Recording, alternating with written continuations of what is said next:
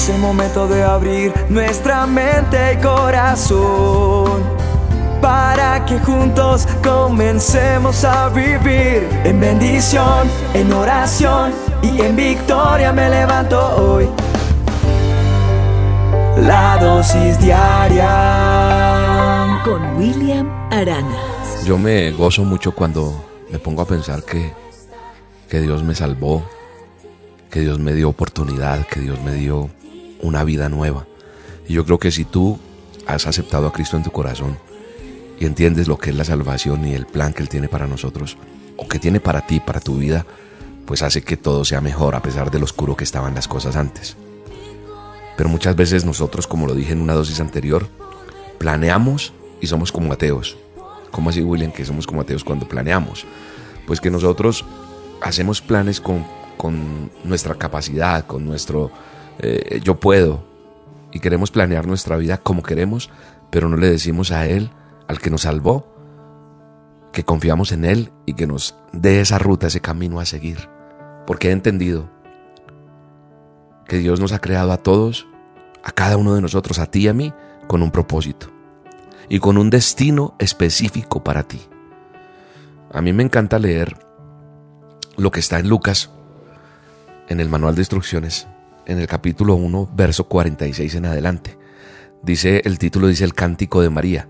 Dice el verso 46 del capítulo 1 de Lucas, dice, entonces dijo María, mi alma glorifica al Señor y mi espíritu se regocija en Dios mi Salvador, porque se ha dignado fijarse en su humilde sierva.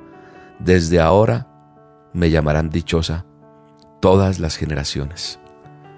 Qué interesante es leer la palabra de Dios y ver cómo Dios tenía un plan tan hermoso para María. La escoge para ser la mamá del Salvador, la madre del Salvador, y la crea para convertirse en esa mujer especial, marcada por quien era, marcada para ser la madre del Hijo de Dios. ¿Cuál fue la respuesta de ella cuando fue llamada a esto?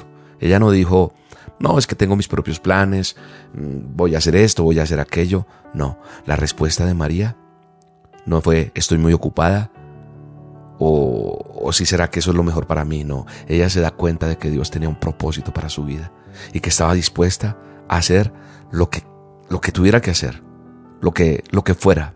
Y su respuesta es, mi alma se glorifica. Mi espíritu se regocija en Dios mi Salvador. Eso es lo que dice. O sea que María reconoce que Dios era su Señor y su Salvador. Y ella estaba ansiosa por hacer solo la voluntad de Él.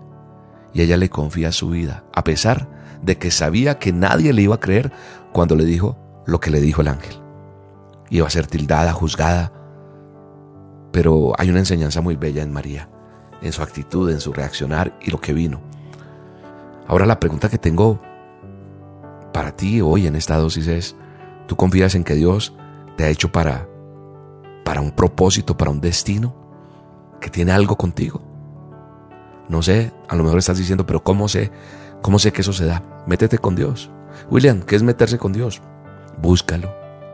Métete con nosotros en las olas con Dios.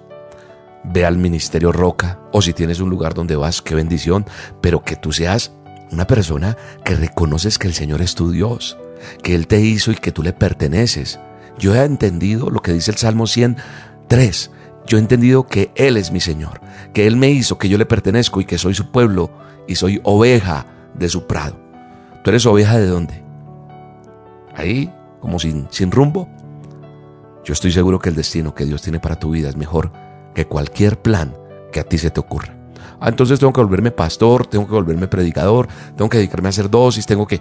No, puede que no. Puede que en lo que Dios te tiene en tu profesión, la que tú desarrollas, el sueño que tiene, Él no te roba sueños, Él te entrega sueños, Él hace realidad tus sueños. Pero lo importante es que esa empresa que vas a comprar o ese negocio que vas a emprender, ese ministerio en el cual estás, las cosas que quieres estudiar, todo, sean puestos en las manos de Dios para que Él dirija nuestros planes. Y entonces, entender el destino que Dios tiene para nuestra vida. Y entonces vamos a entender que el plan que Él tiene es mejor que el mío, porque Él dice que Él tiene planes de bien y no de mal para nosotros, para sus hijos. Así que, si vas a confiar en alguien con tu vida, lo mejor que puedes hacer es confiar en tu Creador, en el Dios Todopoderoso el que te hizo con propósito. Así que hoy analiza cómo están tus planes, si esos planes que tú tienes eh, están reflejando la confianza que tienes en Dios, en la voluntad que Él tiene para ti. Yo creo que hay que tomarnos unos momentos, hay que buscar la presencia de Dios. Pero yo creo que es importante entender que yo quiero hacer la voluntad de Él para confiar plenamente en lo que Él tiene para mí. Deja de hacer las cosas a tu manera y hazlas a la manera de Dios y todo te saldrá bien. Te mando un abrazo, esto te lo digo con amor, solamente porque quiero que salgas adelante, que salgas de donde estás y que Dios te bendiga todos los días. Te mando un abrazo y te bendigo en el poderoso nombre de Jesús. No permitas que la circunstancia sea más grande que tu fe. Oh no, todo, todo es posible. Si te atreves a creer, todo está bien, todo está bien. Si Él lo dijo, Él lo hará, porque contigo estará, todo está bien todo está bien.